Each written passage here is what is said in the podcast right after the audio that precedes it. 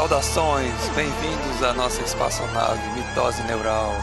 Eu sou o capitão Tiago Tecelão e esta é a minha tripulação. Olá, eu sou o Diego, misantropo, e eu sou o oitavo passageiro. Olá, eu sou o Diego Wally e hoje eu vou ser um androide infiltrado que vai acabar com a felicidade de todo mundo. Já já. Eu sou o Enel Gnomo e dessa vez eu não vou ser nada não, porque eu fiquei com raiva. Como sempre.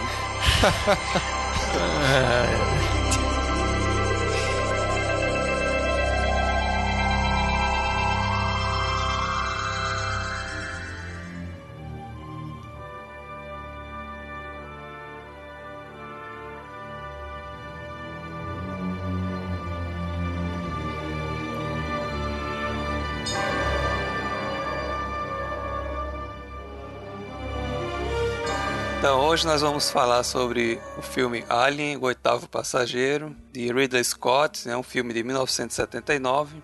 Mas antes, vamos ler os recados dos ouvintes.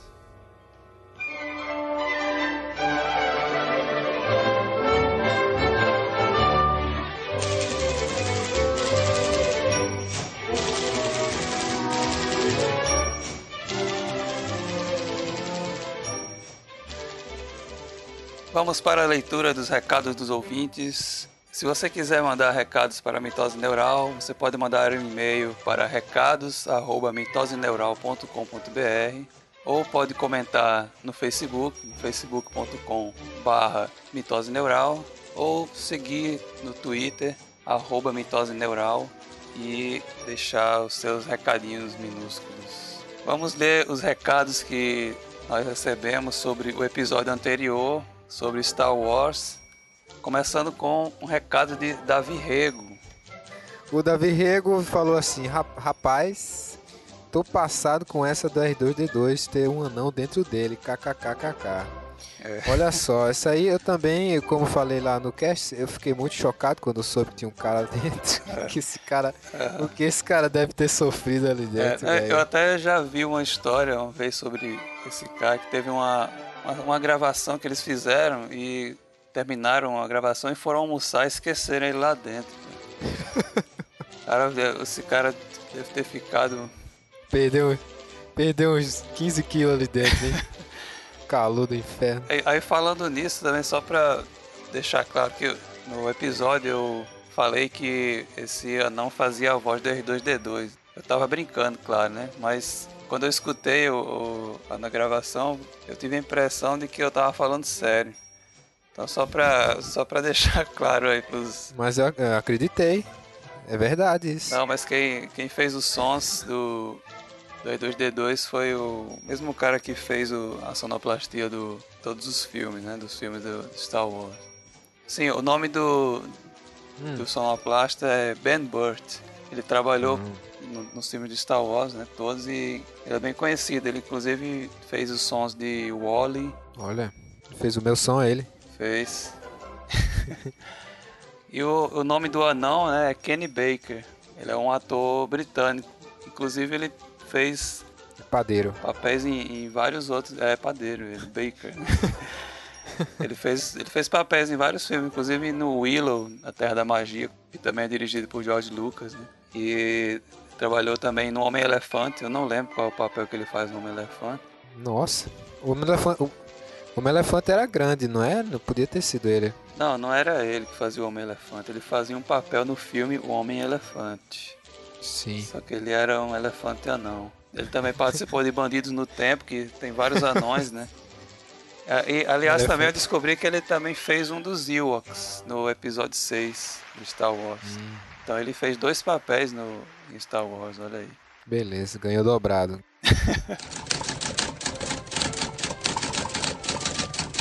Próximo comentário de nosso amigo Rossini Santiago, no Facebook, Eita. né? O amigo aí do, do Wally. Mais uma vez ele, ele vem comentar aqui e disse o seguinte: Ficou muito bom, reforçando o que foi comentado a respeito da produção do cast, que está excelente além da boa iniciativa de ir recuperando passo a passo o filme. Pena que não tenha lido ainda O Herói de Mil Faces, nem eu leio também, para juntar um que comentário vergonha, mais encorpado. não parem. Mais casts, mais casts. Se der para dar uma antecipada, mesmo que em off do objeto do cast, fica fino também. Molto fino. Ah, muito fino, muito bonito. Isso, essa ideia a gente tá incorporando aí, né? De, de fazer uns teasers no Facebook. É mais para preparar vocês, né, que para o próximo cast, porque por exemplo, se a gente vai falar de um livro, a gente pelo menos vai deixar que vocês tenham um tempinho para vocês que, que vocês lerem o livro antes para a gente analisar depois, né? Isso. O filme ou é. qualquer coisa. Exato, é. E aí a gente facilita a vida de vocês aí. Sobre o Herói de Mil Faces, Rossini, ah, que vergonha, hein, velho? Vamos ler esse negócio aí, Thiago, também. É. Tô, tô com vergonha aqui. é.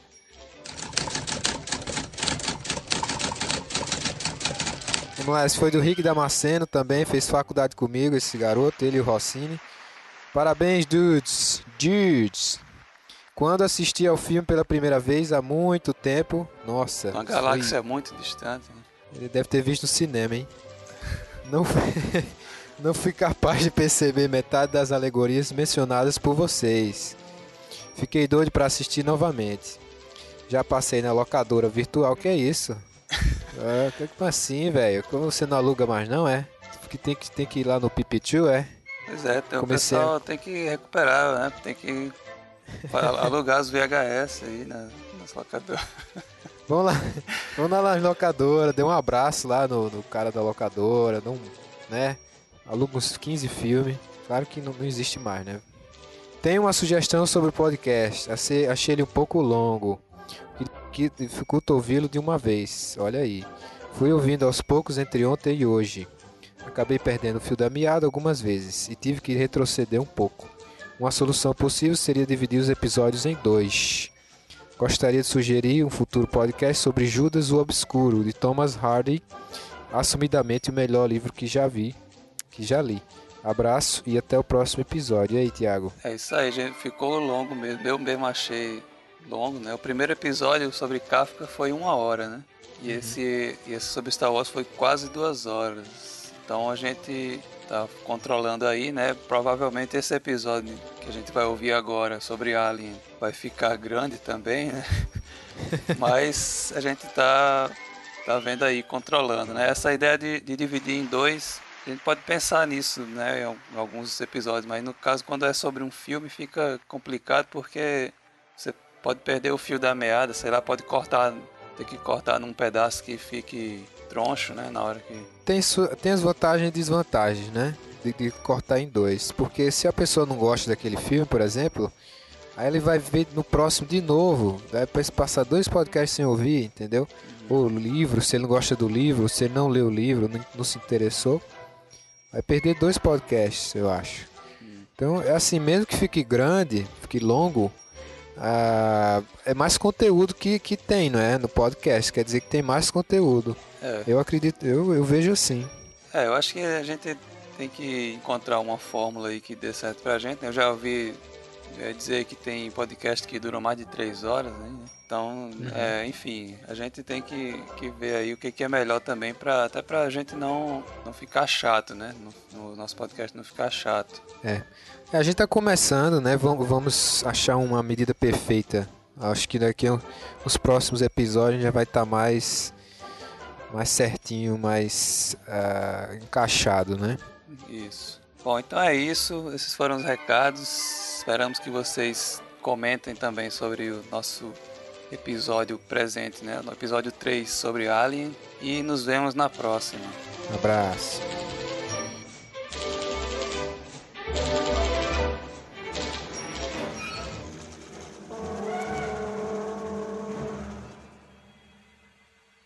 O Alien, o filme Alien, O Oitavo Passageiro, um clássico ficção científica e terror, né, gente? Vamos ver, a gente vai ver agora como é que ele foi concebido. Ele é um clássico é isso, de terror e ficção científica. É, ele, ele é considerado isso, é. um clássico de terror com elementos de ficção científica. Né? E realmente é, a ficção científica é secundária nessa, na história do filme. Né? Mas com, como é que começou, né? Quais são os antecedentes dessa história? Né?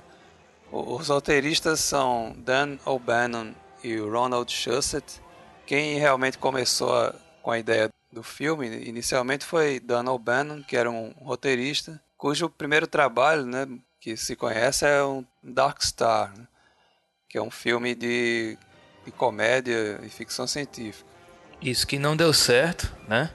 Inclusive o Dan O'Bannon, quando ele deu entrevista para o Behind the Scenes de Alien, ele admitiu que desistiu de fazer comédia por conta desse fracasso de Dark Star. Ele diz que na, no cinema as pessoas riam na hora que não era para rir e não achavam graça das partes em que a intenção era ser comédia realmente. Isso deixou ele muito decepcionado. Como ele não queria deixar o, o, o trabalho de escritor, de, de escrever para cinema, ele decidiu enveredar na parte de filmes mais sérios, de terror e etc. E ele teve a, a, ideia do Alien, né? Muito assim, inspirado em, em, várias histórias de ficção científica antigas, né? Entre elas os invasores de corpos. Ele, ele se influenciou por muitas, muitos filmes diferentes, mas ele conseguiu criar uma coisa original misturando tudo, né? E assim, ele teve a ajuda de Ronald Shusett, depois de um período em que ele estava no ostracismo, né? Porque ele antes trabalhava com efeitos especiais, o Dan O'Bannon. E ele trabalhou em Star Wars, também é, ia fazer a supervisão dos efeitos especiais da versão de Duna que ia ser dirigida por Alejandro Jodorowsky. Mas como o filme fracassou, né, a, a, o filme não foi concretizado. Mas Duna foi concretizado. Ele seria concretizado. Anos depois por David Lynch. Só pra, só pra quem não sabe aí, o que, que é Duna? Duna é um filme muito bom que tem aquele cantor famosíssimo que todo mundo gosta, é Sting. Isso, mas, mas só, tem um, um, erro no que você falou aí. O filme não é muito bom. Pensei que o erro era dizer que todo mundo gosta do Sting. É, ninguém entendeu qual, qual, foi que o meu Ironic Mode estava on. A ironia, gente. Ah, ah, porque não aparece no Skype. é, você esqueceu de botar o emoticon. Mas enfim, ele, ele trabalhava com efeitos especiais, né? E depois enveredou na, nos, nos scripts, nos roteiros, escreveu esse Dark Star, que foi um fracasso para ele, e queria fazer um filme de terror de ficção científica. Né? E aí o Ronald Shusett, que já tinha experiência com ficção científica no roteiro de Vingador do Futuro, o ajudou a, a conceber essa história que eles apelidavam inicialmente de Tubarão no Espaço, né? como se fosse a história do tubarão de, de Spielberg acontecendo no espaço. Esse tubarão no espaço, na verdade, é só a, a comparação. Era um apelido que eles davam assim. Quando eles estavam procurando um estúdio, eles chegavam e diziam: Ó, oh, isso aqui é mais ou menos como se fosse o tubarão no espaço. É, é uma boa maneira de caracterizar, né? De explicar o, que, qual a ideia principal, Isso. né? Só que o nome que eles tinham é, inicialmente pensado era Star Beast, né? Fera do espaço, fera do, do, das estrelas. E depois eles decidiriam colocar o nome Alien, né? Pela simplicidade, né, do nome. Aí o, o Star Beast ia ser azul, né?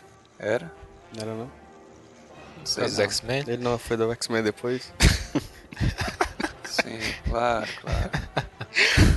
Isso foi uma piada, certo? Eu peguei, essa eu peguei, hein? Certo. Essa eu peguei. Essa eu vi chegando. Hank McCoy, né? E então eles, eles encontraram em Ridley Scott, o, o diretor para o filme, né? Depois de muito procurarem, o Ridley Scott aceitou e, e, gostou da história, né? Ele, inclusive ele fez os storyboards do filme, né? E se inspirou em 2001 Odisseia no Espaço, no Star Wars, para as imagens que ele criou. Uhum. E ele procurou colocar um clima bem sombrio, assim. Tanto que ele é, começou a, a, dizer né, que esse filme ia ser uma mistura de Massacre da Serra Elétrica com ficção científica. Né? Não, é, é, interessante que tem partes que a, a, a, nave parece que tem um coração, né? O som dá a impressão que a nave tem um coração. A nave deles, né? Sim. E a Inclusive nave... a nave, a nave é, eles chamam de mãe, né? Isso. É como se fosse uma entidade. O motor dela parece um coração. Exatamente. E a, a, a nave alienígena, ela, ela dá aquela ideia de que tudo é feito de costelas, né? Isso. Ela tem um. Isso, inclusive, o interior da nave. Isso vai chegar ainda em, em Giga. Mas o interior da nave foi feito com ossos mesmo. Aquela parte que eles parecem costelas, foram usados ossos mesmo para fazer aquele visual. Eu não lembro, acho que ele de usou, vaca. Ele usou os ossos como molde, né? Ah, tá. tá. Para criar a, as estruturas em, em, algum material plástico aí, sei lá. Mas ele, ele usou no, nos modelos iniciais ossos, né, para fazer os modelos.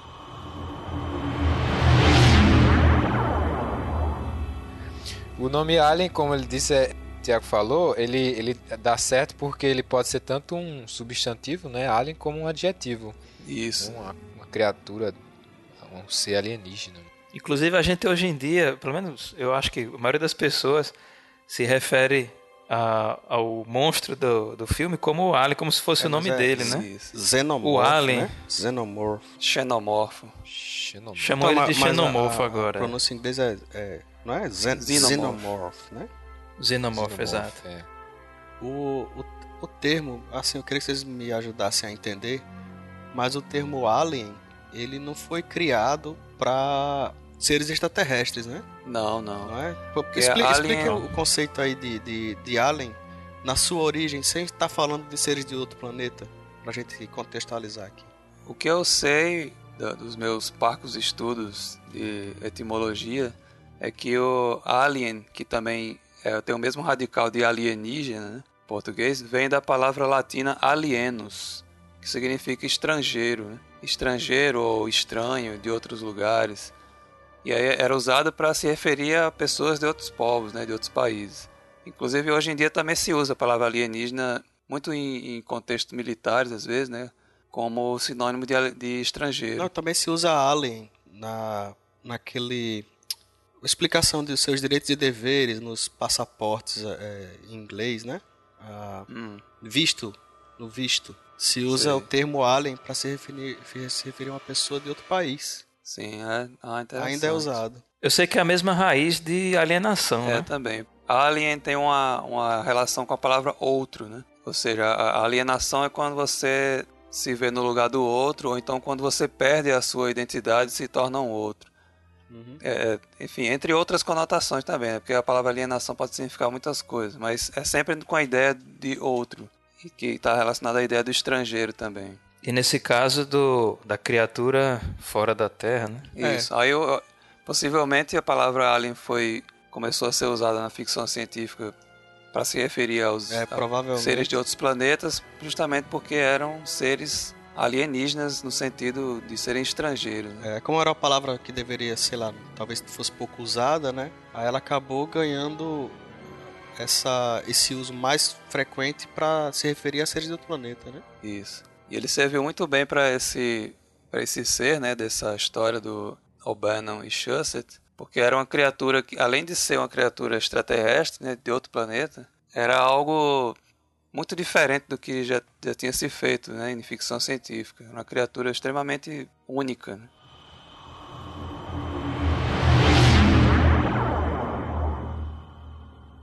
E Giger? Gigerzinho. Então, o O'Bannon, é quando... o uhum. Giger, né? normal, né? Normal. Pessoa normal como nós. É normal. Isso. É, exatamente como nós. Depois de 10 anos de drogas e bebidas, nós ficaremos igualzinho a ele. Então, o Dan O'Bannon, ele, quando ele esteve na Europa, ele passou em Genebra, passou por Genebra, na Suíça, e conheceu o Giger. Giger é um artista plástico é, suíço. Ele tanto faz pinturas quanto é, esculturas. Uma das últimas coisas que ele fez foi um, um par de sapato de salto alto para mulher, no estilo que é característico dele, né? Sério. Sério isso? eu vi, eu vi uma foto. É. Ele, ele deve ser um, um velhinho, né? É, ele, ele parece ele tá o Jorge velho, Lucas né? do Mundo Bizarro. ah, imagina se, Caramba, se ele tivesse participado do design de Star Wars. Pô, ia ser massa, massa, cara. Star Wars ia ser. É. Caramba, ia virar ia religião. Ser... É. Rapaz, é, o, o cara é ótimo, né? A arte dele é, é ele, ótima. ele é um, um artista surrealista, né? Ele, ele se baseia, inclusive, muito nos sonhos dele, nos pesadelos. Ele tem uma influência muito forte de Salvador Dali, que ele inclusive conheceu, e também de Lovecraft. Inclusive ele tem um livro de ilustrações chamado Necronomicon. Né? Isso, exatamente. E o Dan O'Bannon, quando conheceu o Giger, ele viu os desenhos desse livro Necronomicon e achou, caramba, é, tem que ser isso aqui para o filme, tem que ser isso. O desenho chamado Necronom número 4 é justamente a imagem do que se tornaria o Alien do filme de Ridley Scott. É quase a mesma coisa do Alien do filme, com algumas diferenças. A cauda dele é diferente e o desenho Necronom 4, o Alien possui olhos. Uhum. Tá no link aí embaixo, né? No post desse episódio. Isso. Isso. Ele tá aí, vocês podem dar uma olhada. E posteriormente, na, no making off, no making off, no behind the scenes de Alien, o Giger fala que resolveu tirar os olhos do, do Alien para tornar ele mais ameaçador. Isso. Estranho. Porque né? daria a impressão é, porque assim, dá, daria a impressão de que você não sabe para onde ele está ah, olhando. exato. Tá, tá, entendendo? E alterou algumas coisas na, na concepção do, do, do, desenho do Alien. Né? A cauda no Necronome número 4, a cauda é arredondada, ele colocou. Peraí, peraí. Então, o Ray Charles é ameaçador. Steve Wonder também. Sim, com certeza. Não, mas. com certeza, pessoal cego, bicho. passo longe. Pessoa com óculos escuros, você você fica. Sem saber pra onde tá olhando, né? Sem saber pra onde tá olhando e é, ele pode estar tá vigiando estratégia... você. É por isso que os. É a estratégia de muitos professores, quando estão aplicando é. prova, colocar o óculos porque Exatamente. o aluno não sabe se tá olhando. Os agentes da, de vários filmes, né? O, o Agente Smith, é, os óculos verdade. escuros, os Homens de Preto, é, esses, esses vigilantes, né? Você não, não pode saber para onde eles estão olhando. Ele pode estar tá vigiando qualquer um. É, mas eu perguntei isso porque assim, normalmente se coloca que o, os olhos passam medo, né, pra pessoa e aí a estratégia aí foi colocado invertido, né? Não, não, ele não vai ter olhos. Isso. É bem diferente, né? Porque então, cria um suspense. O alien, o alien não enxerga, não? Não. Eu pensei que aquela parte de cima era, era, era tudo o olho dele, aquela carapaça, sei lá. Isso não é claro assim, não, né? Não é, fica quando, claro. Toda vez que alguém diz que o, o Alien, Alien não tem olho, todo mundo tem que pensar um pouquinho para lembrar se ele realmente não tem olho. Porque ele tem tudo, né? É, ele não tem olho, a cabeça dele é toda lisa. Ele, é, ele, é, ele tem a cabeça de piroca. Ele tem uma cabeça fálica. Inclusive, isso, isso, que você falou é interessante, Bueno, porque uma coisa que chamou a atenção de O'Bannon e Ridley Scott nas figuras de de Giga é que elas são muito eróticas, né? Uhum. Exatamente. Tem uma mistura exatamente. muito grande de, de, elementos bizarros, assim, e de erotismo. Inclusive formas fálicas. É, né? Eu acho e... que Giga foi abusado quando era criança. É, normal. Quem nunca, né? é bom. É.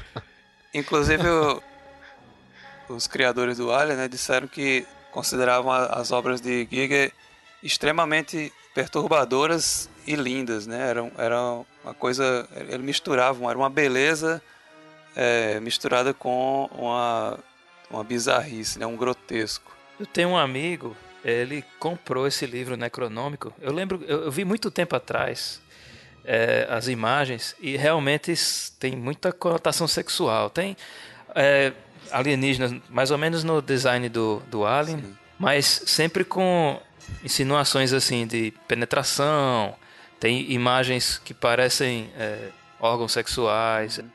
É como o Werner disse, o cara deve ser um doente. Como chama o head, uh, o head aquele, aquele bicho face, que parece face um cara hugger. Face hugger, né? Abra face o abraçador de, de, rostos. É, o pega face, é. pega fuça. Pega fuça. Parece Foi jogo Giger da também estrela, que, né, que fez ele? É, o Giger fez todas o, ah. os, os estágios do, do Alien, né? Assim, os O'Bannon e Ridley Scott foram falando para ele como seria o ciclo reprodutivo, né? E ele criou todas as imagens que seriam o facehugger, ah, mas né? O ciclo, o, o ciclo reprodutivo não foi ele que criou, não. Não, né? não. Não foi, não. Eu pensei que ele tinha tido uma participação mais efetiva nessa parte. Não, no, no roteiro. Não, ele, ele fez o design. É, ele fez né? o design. E que design? É, que design. Assim, eu sei que o, o, a parte do design de tudo que se referia aos alienígenas, né, a nave espacial, o, os ovos, o, aquele Space Jockey que está dentro da nave, né? Tudo isso foi a é, Giger que fez. E toda a parte de design referente aos humanos foi outra equipe. Isso, exatamente. E é interessante porque isso marca bem fortemente a diferença né, entre a parte humana do, da história, né, representada lá pelos tripulantes da Nostromo, e a parte alienígena, né, que é representada lá pela nave do Space Jockey e os, os aliens em si. Né. É, eu sei que o, o Dan O'Bannon, quando conheceu o Giger, e estava lá vendo a, a, a, obra dele e tal, é, quando foi conversar com ele, o Giger é, ofereceu para ele um pouco de ópio e disse: Rapaz, eu, é, alguma coisa do tipo, é, eu tenho muito medo das coisas que eu imagino, das coisas que eu sonho. E o Dan O'Bannon falou para ele assim: Ah, mas não se preocupe não, que isso aí tá tudo na sua cabeça. É só na sua cabeça. E o Giger disse: É justamente isso que me preocupa. Como o Thiago estava dizendo, ele tinha esses sonhos, esses medos e colocava tudo isso na, na obra dele. Tem um momento em que ele fala, tá falando quando ele criou a concepção do, do chest buster, né, que é aquele alienzinho pequenininho que sai de dentro. O arromba peito, exatamente. Arromba titela. é, arromba titela. Ele falando que tinha tem horror à, à, ideia de um verme dentro da pessoa, tem horror à cobra e isso, isso aí no behind the scenes, né? Ele quando ele fala isso, dá pra ver que ele realmente tem asco disso. O Giger? Fica, ah, meu Deus, eu, eu o Giger, ele diz, eu, eu, morro de medo disso.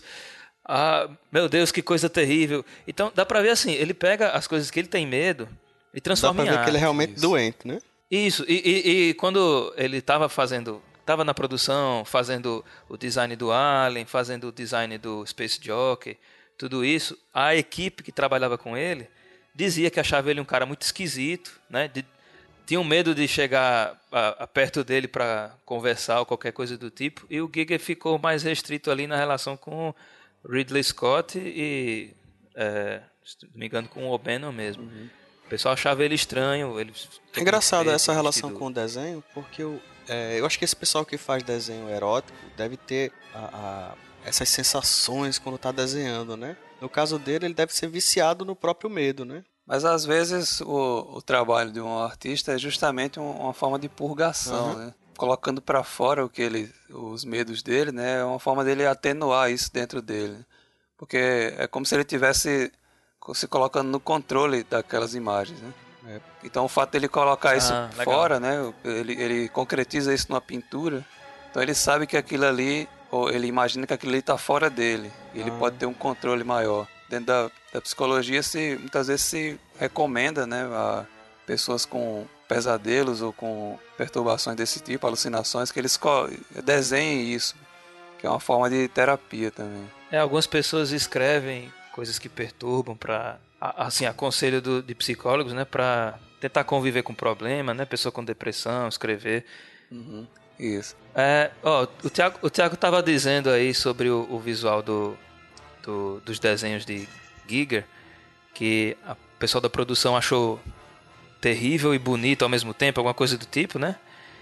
Mas a Fox achou repulsivo demais e não queria que fosse aquele visual. Isso. Eles recusaram. Isso houve um conflito né, entre, entre a Fox e, e os idealizadores. Porque ele, eles realmente queriam.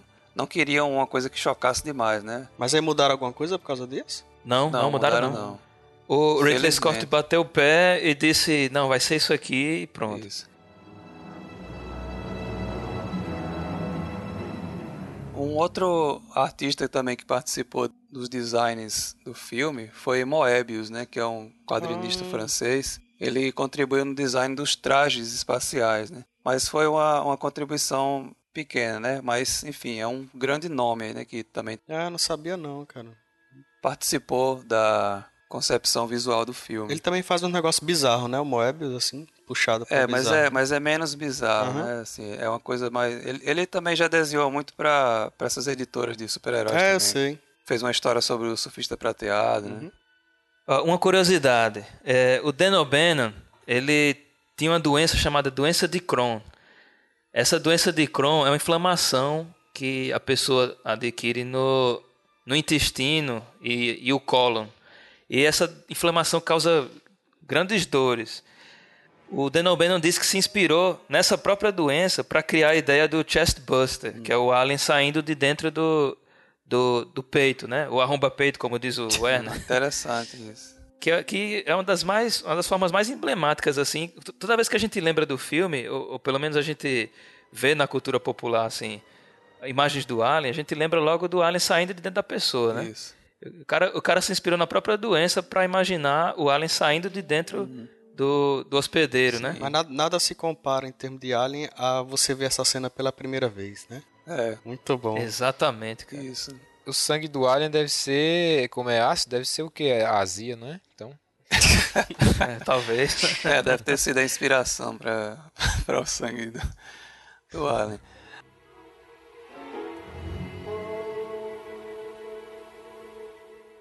Uma coisa interessante sobre o script original do filme é que ele trazia uma nota dizendo que todos os papéis do filme poderiam ser interpretados tanto por homens quanto por mulheres.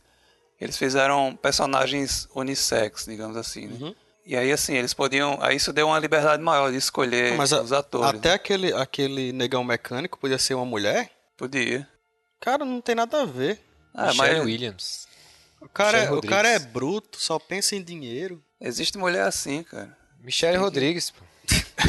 é, Michelle Rodrigues. Michelle Rodrigues, né, cara, que é bem pequenininha. Eu não sei, eu não sei quem é Michelle Rodrigues. Não tem nada a ver não, cara. Michelle não, Rodrigues acho que não tinha nem nascido. mas é, mas é não, é interessante. um exemplo, né? Um exemplo ruim, porque né? isso, isso deu uma liberdade maior para a escolha né, do, dos atores e, inclusive, permitiu que eles escolhessem uma mulher para o protagonismo do, do filme, que era uma ideia que os, os idealizadores tinham de quebrar um pouco com a predominância de homens como protagonistas de história de ação, né? E aí ele, eles colocaram um protagonista mulher é, em parte por isso, para causar essa quebra então, deixa de, eu ver se eu paradigma. Todo mundo podia ser homem ou mulher, certo? Aí eles colocaram o protagonista mulher, beleza, né? É um negócio, uma novidade.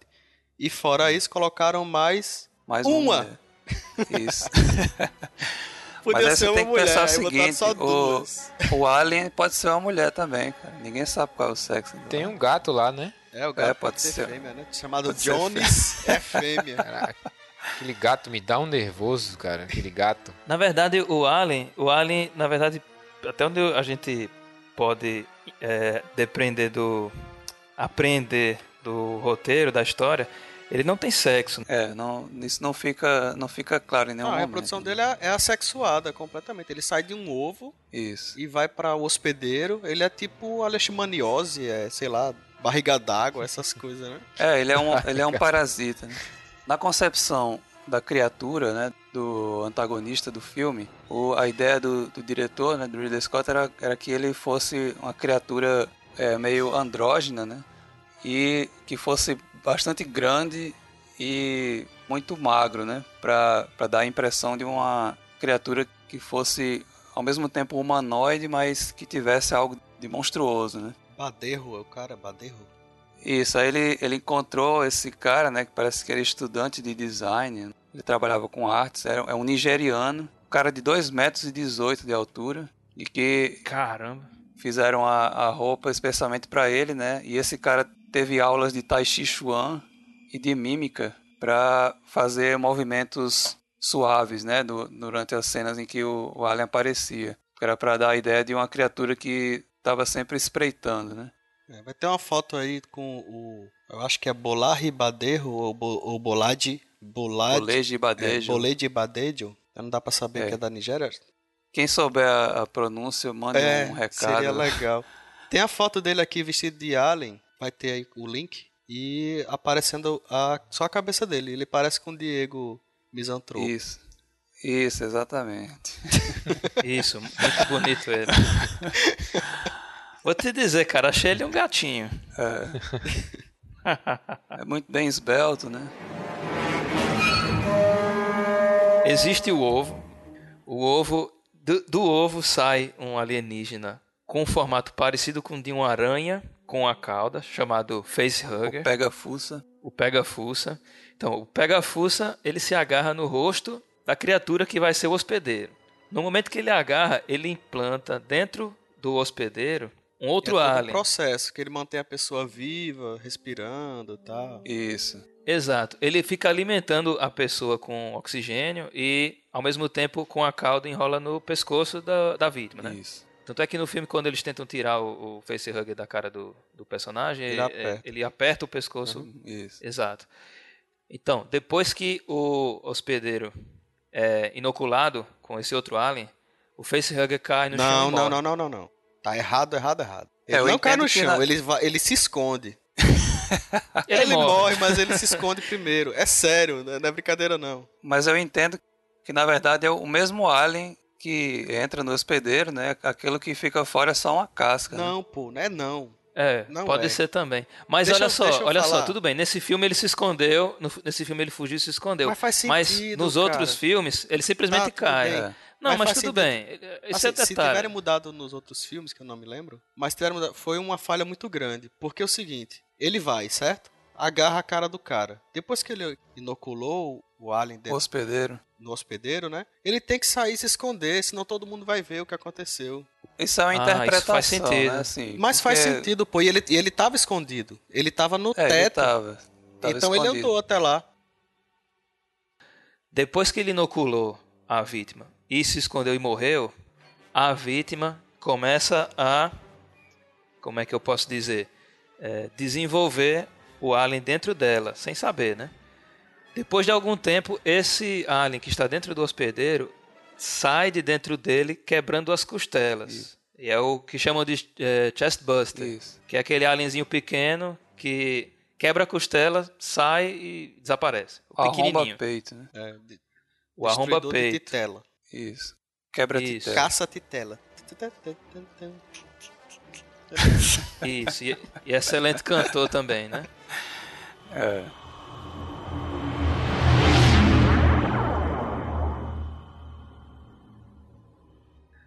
Então, depois que ele sai do, do, do, hospedeiro, ele se desenvolve e se torna um alien da forma como a gente conhece no filme, que é o, o, o alien do, do Necronome 4. Isso. Na versão original, não editada do filme Alien, existe uma cena em que a Ripley, quando ela está fugindo, ela encontra o Dallas, que é o capitão, e o Brett, que é o engenheiro, né? Ah, é verdade. Eles são. Envoltos em, um, em uma. como se eles estivessem se transformando em, em casulos. E a ideia do diretor, originalmente, era colocar essa cena como que explicando como surgem os ovos. É como se o, os caras que estão presos lá, eles fossem se transformar em ovos.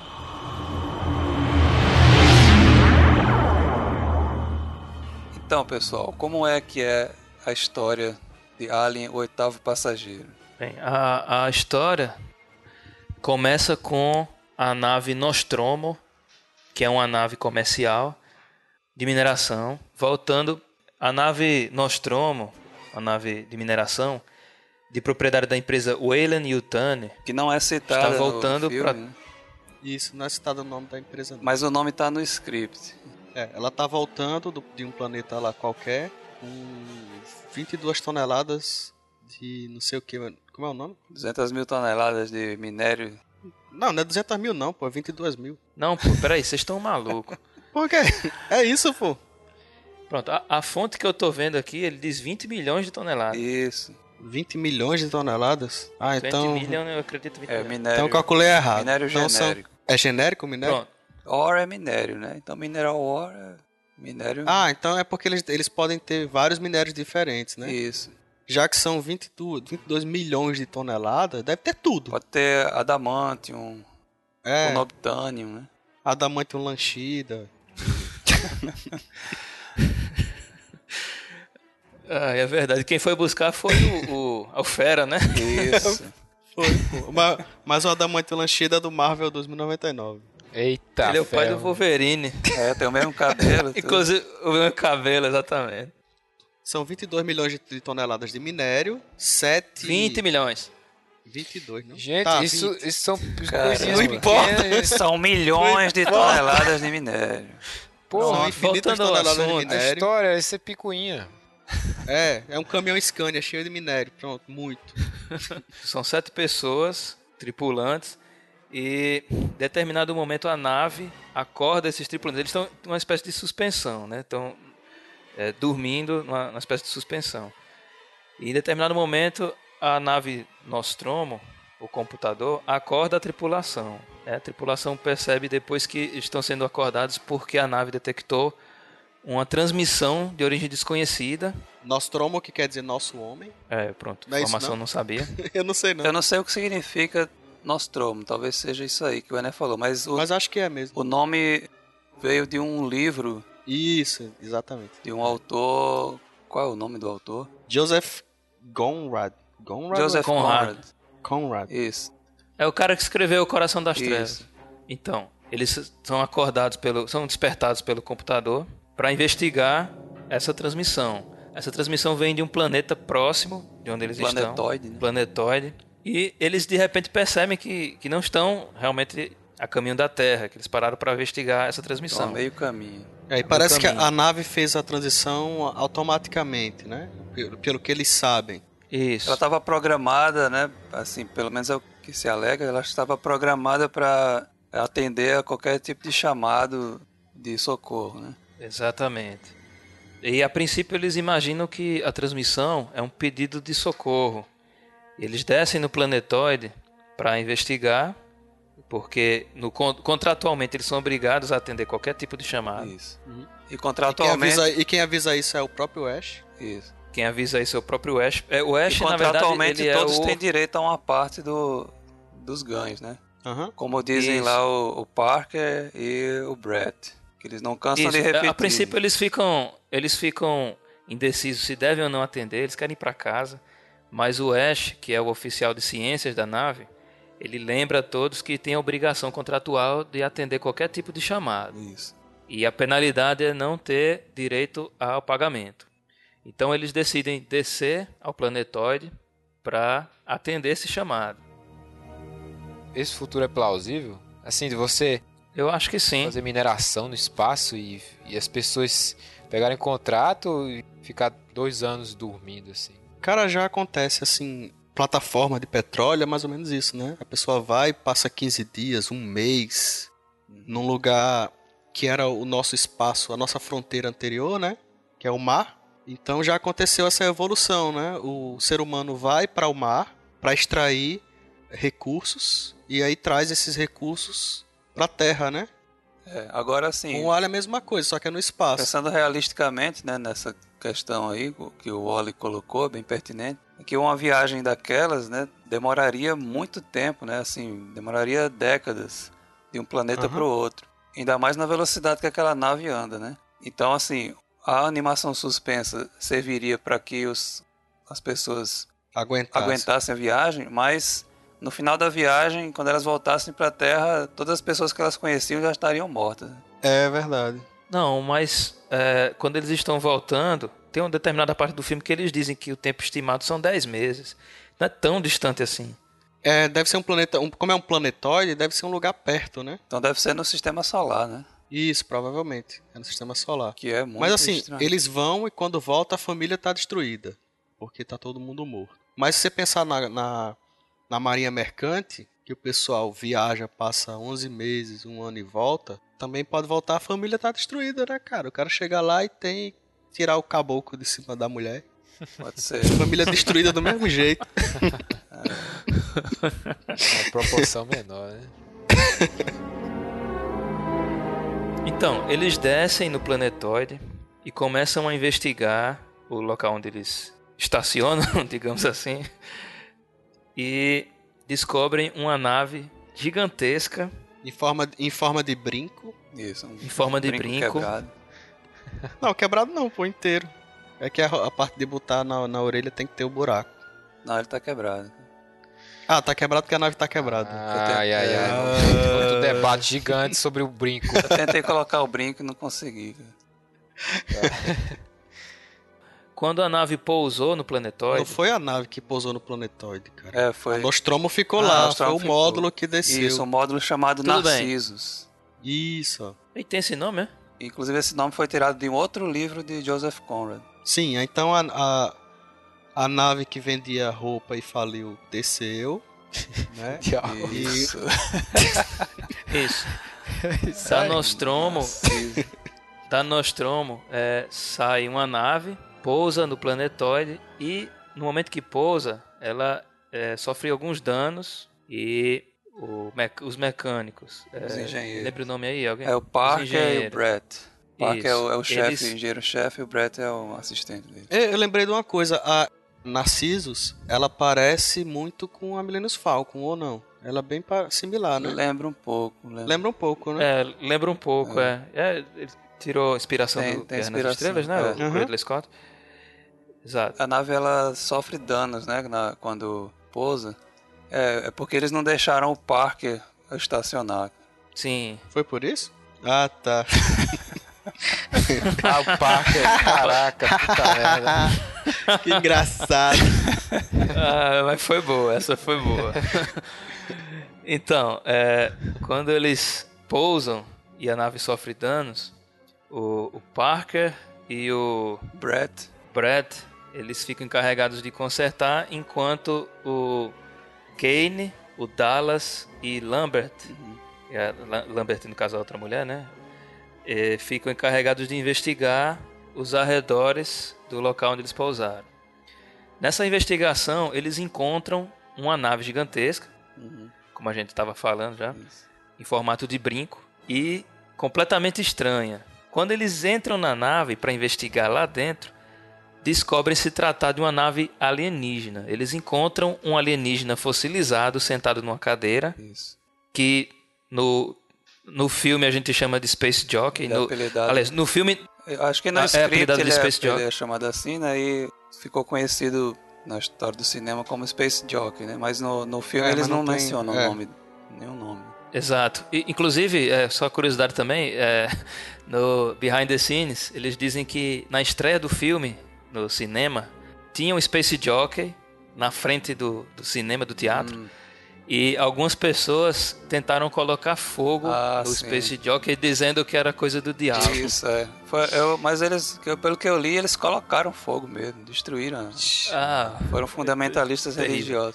Agora, uma outra curiosidade também, só falando dessa cena aí, é que a cena em que eles estão se aproximando da nave e também a cena em que eles estão dentro da nave perante o Space Jockey, tem um, algum trecho da, dessa cena, dois trechos dessas cenas em que eles usaram crianças vestidas com os trajes espaciais pequenos, porque o Ridley Scott achou que a escala não estava do jeito que ele queria. Ah. E aí ele queria que parecesse ainda maior a, a, nave e o interior da nave. Aí eles colocaram algumas crianças.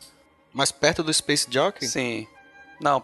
Sim, sim. Quando aparecem eles em close, são eles mesmos. Mas quando tá de longe, aí que você não vê o rosto, aí são crianças. Ah, eu, eu, cara, eu tive a impressão uma hora que a, a escala tinha mudado mesmo. Isso, exatamente. Quando eles estão mais perto que estão mexendo, assim, caramba, o bicho parecia maior. Isso. E até no, no Prometheus, né? Uma das, das críticas que fizeram é que o Space Jockey mudou de tamanho, né? Ele ficou menor. Os engenheiros, né? O...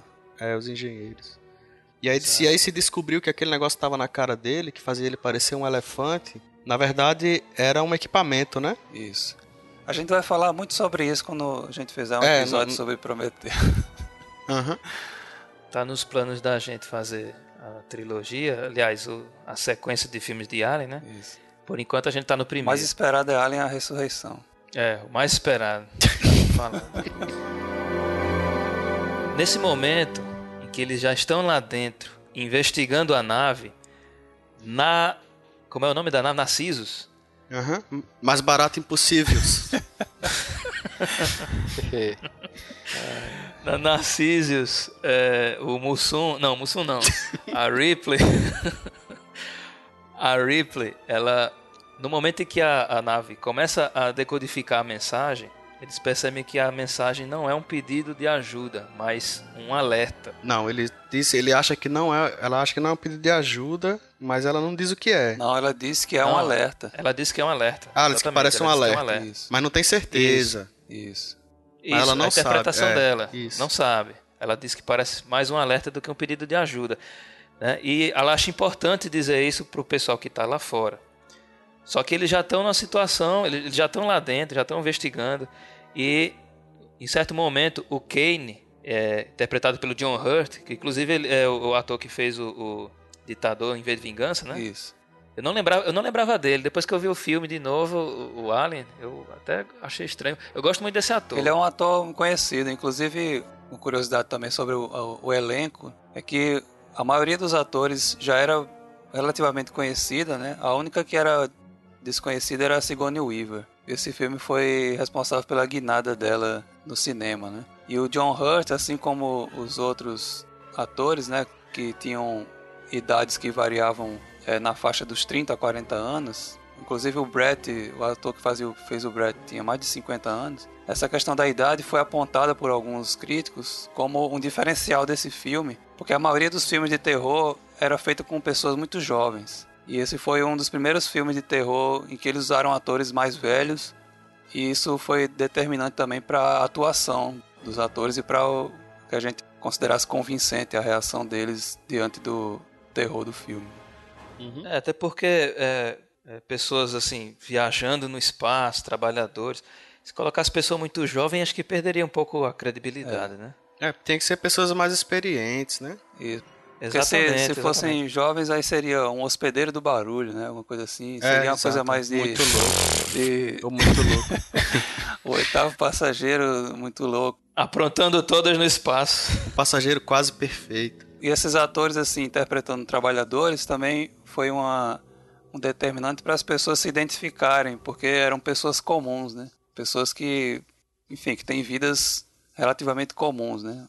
Embora more no futuro, onde tudo é, é maravilhoso. Ou não. Ou não. O Kane, ele encontra uma câmara separada, gigantesca, repleta de ovos.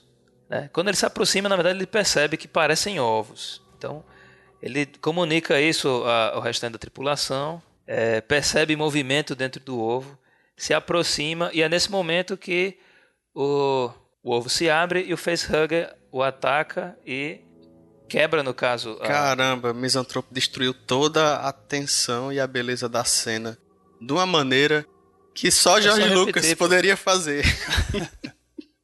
Cara, a, a, gente, a gente tá dando a, a sinopse. É, eu sabe? sei, cara, mas essa cena é massa e você simplesmente falou que o cara desceu lá, viu o ovo e, e pronto. Não, e, mas, ó, e, é o seguinte. Vou pular com os dois pés nessa merda e acabou. -se. Ele encontrou uma câmera enorme, repleta do que ele chamou de ovos de couro. Ah, foi ovo, ovo de couro? Ele falou isso na hora? A aparência do. Ele chama de leathery eggs, né? Testículos. Como se fossem. É, parecem testículos mesmo. Olha aí, mais uma, uma referência erótica aí. Ao, a, a Giga. Giga. Porque ele, ele descreve como leathery eggs, que é. Mas tem uma coisa interessante no ovo aí. Só abrindo um parênteses rápido. Ovos coriáceos. Ah, no cartaz, do Alien, sim, né? Sim. O ovo ele tá se chocando como se fosse um ovo de galinha, Isso. né? Ele tá quebrado embaixo. Né? Isso aí é porque inicialmente eles iam usar ovos parecidos com ovos de galinha mesmo. E depois eles mudaram o design dos ovos. E é por isso que no ah. pôster ainda aparece esse ovo de galinha quebrando embaixo, né? Mas ficou legal, porque ficou diferente, né? Assim, é, é tipo. Ficou simbólico, né? Foi. Ficou exatamente o que é o que você vai ver no filme. Isso. Um dos ovos se abre quando Kane se aproxima. Né? Ele percebe que há alguma coisa se mexendo dentro do ovo quando ele coloca a lanterna apontando para o ovo, né? A casca do ovo é meio translúcida e quando e aí como qualquer pessoa faria, né? Ele vai mexer. Isso.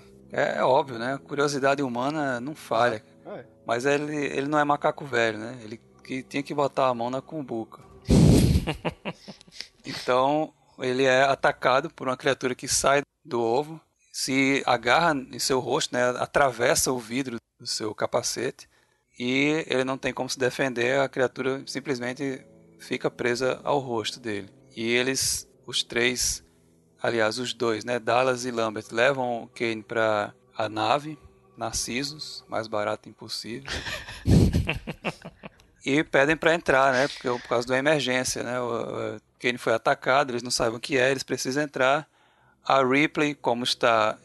Agora tem uma coisa estranha aí. Sim. Certo? O, eles levaram ele para a porta da nave, mas como o capacete estava quebrado e o bicho estava com um monstro na cara, por que é que eles não deduziram logo que ele estava é, morto praticamente? Porque já estava quebrado o visor?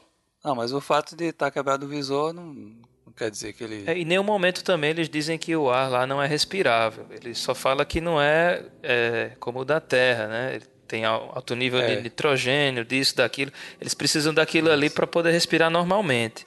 Mas e, e, também é por isso, é, por conta disso, a urgência deles de voltarem para a nave, para é, dar tempo salvar. Quanto tempo ele ia sobreviver, né? Se ele ia ou não. Então eles tinham que agir rápido. Mas a Ripley, como está em comando, né, da Narcissus, ela ela não deixa o pessoal voltar, né? Ela meio que bloqueia a porta, ela, ela percebe. Eu acho que. É porque ela, ela segue o, o programa, um né? Exatamente. Exatamente. Protocolo, Existe é. um protocolo de quarentena, né? Que ela precisa esperar um tempo para poder despressurizar, fazer uma série de procedimentos lá para evitar qualquer contaminação. Uma hora. Que eles possam trazer, né? É uma hora? Uma hora. É 24 horas, não? Não, no filme diz uma hora. Se não, não me engano, se não me engano. É um, é, é um certo tempo, né? E nessa cena a gente percebe nitidamente uma apreensão por parte do Ash, né? Que é o oficial de ciências, que ele está louco para abrir a porta. É. E inclusive alegando que a ordem do capitão que está fora da nave tentando entrar, né? Ela tem que ser obedecida. E o, é, o Dallas é. Diz que, que abrisse a porta, a Ripley se nega a fazer isso, ele diz que é uma ordem e o Ash, seguindo a ordem, abre a porta, né? Mas a gente percebe a gente percebe que ele seguiu a ordem para justificar o fato de que ele queria, ele precisava que essa criatura entrasse na nave. Né? Só uma coisa, a justificativa da Ripley né, é que, mesmo sendo uma ordem do capitão, ela estava no comando no momento, dentro da nave. O capitão estava fora, então uhum. deveria ter sido obedecida e era o procedimento para se garantir a segurança de todos da nave. Né? O crescimento da Ripley eu acho fantástico. Tanto no, no, primeiro filme como nos outros. Ela sai meio que. A gente sabe que é, o, o filme é, na, é sob a ótica dela, né? A gente vê ela acordando desde o início. Mas ela é meio que pau mandado no início, né? Uhum. Ela é mais ou menos uma mulher frágil assim, no início do, do filme. E ela vai crescendo, uhum. né? Meio que ganhando ganhando coragem e, e ganhando talvez um pouco mais de, de, de, comando, eu acho. Acho que ela vai crescendo. Isso. Existe uma curiosidade em relação a isso, que é o fato de a, a Sigourney Weaver ser uma atriz inexperiente. Era, ela tinha uma experiência na Broadway, mas não tinha experiência no cinema. Né? E os outros atores do, do elenco tinham experiência. E houve momentos né, na, na gravação em que havia uma tensão assim por parte dos atores mais experientes, eles debochavam dela porque ela era, ela era inexperiente. E o diretor uhum. aproveitou alguns momentos desse e filmou para justamente para mostrar essa postura deles diante dela, né? Porque ela era uma das, das tripulantes mais jovens, né? E essa foi bem autêntico assim, em alguns momentos esse deboche, porque na verdade eram os atores debochando da atriz. Nossa, bullying, hein? Pois é. Todos morreram e ela ficou viva. Tá aí. E ela deve ter rido depois, no final. Gargalhadas. eu dava gargalhada. Eles morreram seu otário, só ficou eu e o gato. É. 70 anos então, uma coisa festa. que eu acho interessante no fato de ser a Ripley quem sobrevive, né? Quer dizer, foi foi uma mulher, né, que eles escolheram para ser protagonista. Como eu tinha falado, né, foi mudando um pouco Geralmente os filmes tinham como protagonista um homem, porque posteriormente o, o Alien ele foi desenvolvido como uma criatura que tem características mais femininas. É como se fosse uma sociedade de colmeia, né? Onde tem uma rainha, onde tem uma reprodução assexuada, né? Inclusive eu escrevi um texto na Teia falando sobre uma possível representação dos aliens como representando o feminino e os predadores como masculino. Eles se opõem nesse sentido. E a, a antagonista principal dos aliens é uma mulher sempre, né? Em todos os filmes. Uhum. Inclusive no Alien vs Predador. A pessoa que sobrevive no final, humana, é uma mulher.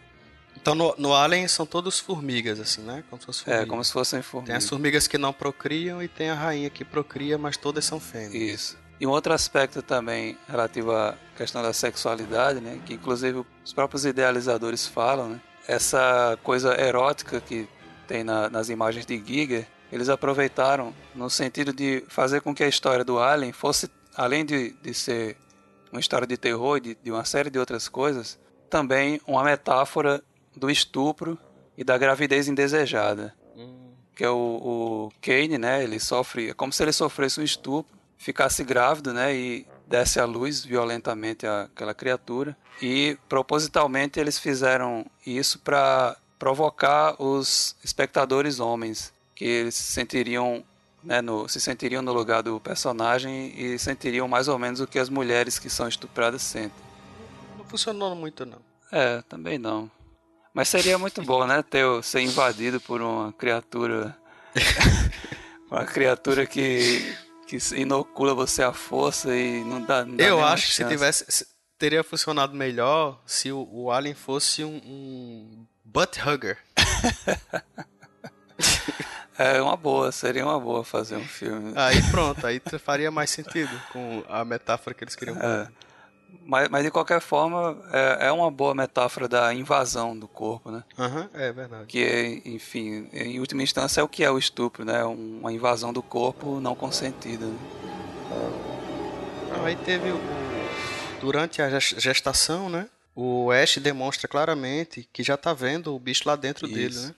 Só que eu tenho a impressão que o Ash não esperava que o bicho nascesse antes deles voltarem. Hum. Ele queria, ele manteve em segredo, ele achou que ia ser tranquilo, né? Que iam, iam viajar e quando chegasse no, na Terra, talvez ele fosse extrair o bicho de dentro do cara ou então fosse esperar que o bicho é, nascesse. É, tem um momento em que ele tá, Mas aí, tá, tá visualizando naquela maca, tá visualizando o Kane. É. Na verdade, a Ripley vem falar com ele e ele meio que se esconde, né? Isso. né? Se justifica assim, não, tô só olhando aqui e desliga o monitor. É, cheio, cheio de desculpas, ele fica se esquivando é. o tempo todo. Isso, ele desliga o monitor. Não, tô só vendo alguma coisa aqui. Diga aí o que é que você quer. Dá para perceber já que ele tá querendo esconder. Não, e ela chega a dizer que incrível. É, isso é, é incrível, né? Ela isso é incrível, que é isso? E ele não, não quer deixar ela ver. Já dá para notar que ele tá querendo esconder alguma coisa. É, tem, tem, um momento que ele fica também um pouco contrariado, ainda quando o, o facehugger tá segurando a cara do, do Kane eles tentando tirar, é, a Ripley sugere que é, matem aquele bicho e, e, se livrem dele. E o Ash fica meio contrariado e diz: Ó, oh, essa aqui é a primeira vez que a gente vê essa, essa espécie, a gente não pode fazer isso, tem muito é. estudo a ser feito. Né? Já, já tá mostrando ali que ele quer aquele bicho ali. Você vê que a atitude do Ash o tempo todo é a de um cientista que não tem nenhum escrúpulo, né? Ele, ele só uhum. tem um, uma curiosidade mórbida, assim, extrema de saber entender o que é a criatura, o que vai depois se revelar como uma missão dele, né? Depois eles descobrem que ele é um androide que realmente não tem humanidade, né? Ele estava ali só para cumprir a missão de levar a criatura para a Terra e todo o fascínio que ele tem pela criatura, né, demonstra também que eles não sabiam muito ainda sobre a criatura, né? Ele meio que deu uma mancada, né? Foi só que mesmo assim, hum, mesmo assim ele quando é descoberto, né? Quando a sua missão também é descoberta pela Ripley, ele admite, né? Já quase morto lá, quase destruído, só a cabeça funcionando. Ele admite que a missão era levar a criatura e que eles não podiam fazer nada porque a criatura iria sobreviver à viagem e ia chegar na Terra, né? mesmo que eles todos morressem. Mas tem uma coisa interessante aí, é, assim, o único momento que eu acho que ele teve uma fala que qualquer cientista teria na situação é a hora que ele diz que tem que levar aquele bicho que está na frente dele para a terra. Que não faz diferença, né? Uhum. O bicho está morto ali. Não, a gente tem que levar. Tudo bem. Ali eu não achei muito suspeito, não. Mas aí o resto das atitudes Isso. foi, né? E aí quando o Ripley descobre, ele tenta matar ela com uma revista. aí vem a. Vem a... Ei, aí vem a série. E era de... uma revista de mulher pelada, né? É, aí vem um bocado de cena na minha cabeça de erro de continuidade nesse, nesse filme, né? Esse da revista é um, porque tem hora que a revista tá na boca dela, tem hora que tá na bochecha. e, e, ela tá fazendo uma voz como se tivesse entalada com a revista, sendo que ela não está. Uhum. Eu sempre achei esquisita essa cena quando eu vi a primeira vez o filme. Porque, porra, como é que o cara vai matar a mulher com a revista, né? Quando eu era menor, eu não, não via sentido. Uhum. Porra, o cara vai. Enrolou uma revista vai matar a mulher? Que porra é essa? Eu acho que Ai, deu um bug nele cena, nessa hora. Cara. Ela poderia não, ele ia conseguir matar, assim, se fosse um robô mesmo com força. Tal, exato, exato. Tudo bem, faz sentido, mas. Mas o, a, a, cena correta seria a revista na goela dela. Tá mas entendendo? o robô tava com problema, cara. Enfiada, a revista o enfiada. O robô já tava Não, ele, problema. ele simplesmente poderia ter pego a goela dela com a mão e apertado. Isso, é, podia Exato. ser também. Não, mas podia ser a revista, cara. Uma cena diferente. Né? Podia ser a revista uma cena diferente, mas colocasse a ponta da revista toda na boca da atriz e ficasse ali segurando, entendeu? E ela agoniada, mas não, a revista vai pra puxar. É, mas ela tá mexendo o rosto, Aí, parece ela tá que mexendo é... o rosto tentando se livrar. É, mas não. Não, cara, sabe, sabe o que cara, foi que aconteceu? Na, na cara? Eu vou explicar para vocês o que foi que aconteceu. É porque o Ash estava tentando fazer a mesma coisa que o Alien. Ah. Oh, eu sei, eu sei um, que na, no, no, Behind the Scenes. Deu um pano em geral nele ele ficou tentando fazer. Tem um momento que o Ridley Scott diz que essa é a cena mais próxima de uma cena de sexo que a gente veria no filme. Ele diz isso no, no Behind the Scenes. Ai, então. É, realmente o que o Thiago está dizendo aí tem um pouco a ver com, com, até com a ideia que ele falou do, do estupro, né? Ele estava tentando fazer mais ou menos como o Alien, né? Tava tentando enfiar alguma coisa na. na... Não, mas, mas acho assim, como a cena estava descrita, deveria ter funcionado muito bem, entendeu? Porque ela ia ter um negócio roliço enfiado na boca. Uhum. Sim. Não é? Então ia funcionar perfeitamente. Eu não critico. Eu acho que tinha que ser a revista, tinha que ser tudo tinha que ser igual. Mas a cena foi, foi mal, mal feita. Foi mal executada, muito mal executada. Isso, foi mal executado. Mas a ideia era muito é. boa, porque tinha. Até. Giga ia ficar feliz e aplaudir de pé. É, e o, o Diego Saraiva estava dizendo é, que deu um bug nele. E realmente, assim, falou brincando, mas, mas realmente é, deu um bug. Você vê no momento, pouco antes dele tentar matar a, a Ripley, é, o suor dele, no rosto dele, sai, aquele líquido branco, né? Leitoso. Leitoso. É. que, inclusive eles usaram leite no, na produção, realmente era leite. É, então, ele começa a, a, descer aquele leite no rosto dele. Tem um momento que ele revira os olhos assim, como se tivesse, como se fosse uma pessoa louca, né?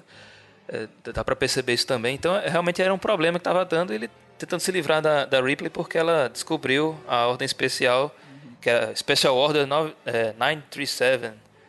É, a ordem especial 937. É, e como a tripulação era dispensável, né? Isso. Não, então. Então ele fez o para seguir a diretiva principal. Exato. No, no, momento em que eles recepcionaram, uh, no momento que eles captaram uh, o sinal, né, a Nostromo mudou a rota dele, da, da, da nave, né, para se aproximar do planeta, e essa ordem era investigar a, vida de, a forma de vida e coletar o espécime. É, isso aparece no, no, monitor da mãe quando a Ripley vai, vai perguntar para uhum. o computador sobre as chances deles sobreviverem, que eles precisam sobreviver. E aparece essa mensagem na tela. É, ordem especial 937 é, Nostromo com nova rota para novas coordenadas, investigar a forma de vida e coletar espécime. Né? E outro momento ele diz: prioridade número um, assegurar a, o retorno do organismo para análise. Todas as outras considerações são secundárias e o tripulação é dispensável. A tripulação é dispensável. Isso. E que traduziram em português ficou como a tripulação é disponível. Disponível, é. Expendable. Sim. É, é expendable. A, a tripulação é, é disponível. A, a tripulação disponível. de mercenários. É. a tripulação é de mercenários. Expendables. Então, essa, essa coisa da nave quase como um ser vivo, né? Um organismo ali mecânico mais vivo, está relacionado com esse clima de terror do filme, né? É verdade. A forma como eles construíram a nave, o interior da nave, é bem interessante porque são só corredores estreitos, né? E isso causa uma sensação de claustrofobia, assim, na, nas cenas, né? O, eles não têm muito espaço para fugir do alien. Isso cria é uma, uma, sensação de, de que eles não, não têm para onde fugir. E o, uma coisa também em relação a esse clima de terror, tem um escritor inglês chamado David McKinty, que ele disse que Alien é o filme mais Lovecraftiano já feito, mesmo não sendo uma história de Lovecraft. De Lovecraft que ele e isso mostra que realmente há uma influência grande no clima proporcionado pelas imagens do Giger de Lovecraft, né? aquele terror misturado com ficção científica, né? É, também, Tiago, tem o design mesmo da nave, né? O design é meio que tudo corroído, não é? Sim. Tudo escuro, tudo muito escuro. Uhum. Que desgastado. Isso lembra Star Wars, né? E, inclusive tem um dos, dos diretores de, de arte do filme usou sucata para fazer vários dos objetos de cena, assim, do, de cenários. E um cara, que eu não estou lembrando o nome dele agora, mas ele também trabalhou em Star Wars e em Star Wars ele fez a mesma coisa. Para economizar recursos, ele usou sucata para fabricar os objetos. Em determinado momento, o Kane acorda e aparentemente ele tá bem, né? É, se sente bem e, e, não lembra de nada do que aconteceu na, na nave alienígena. E ninguém diz nada. É, eles começam a, a, conversar e de repente o, o, o Kane começa a se sentir mal. E ninguém, ninguém entende o que está acontecendo com ele. Mas o Ash sabe. O Ash sabe, é, o Ash, sabe o tempo o todo. Sabe. Exato. É, ele só reage quando ele percebe que o cara realmente vai, vai parir ali. Exato. Isso. Mas até o momento em que isso, disso acontecer, ele fica ali parado, ele fica desconfiado, mas diz não, ele tá sentindo dor porque ele tem um negócio na barriga. Que, assim, eu, na minha opinião, né? Na minha interpretação, ele acha que vai tirar só quando chegar na é. Terra, né? Mas aí quando percebe que o negócio vai sair, aí ele, aí levanta pra tomar Bem uma que atitude. o Parker disse que era pra congelar o cara. Ele diz, exatamente. Conge, conge, congela Exato, o cara. É, e o Ash não escutou, tá vendo? Ele não, ele não confiou uhum. no negro. É racista, um androide racista. É, pois é. Só faltava isso agora.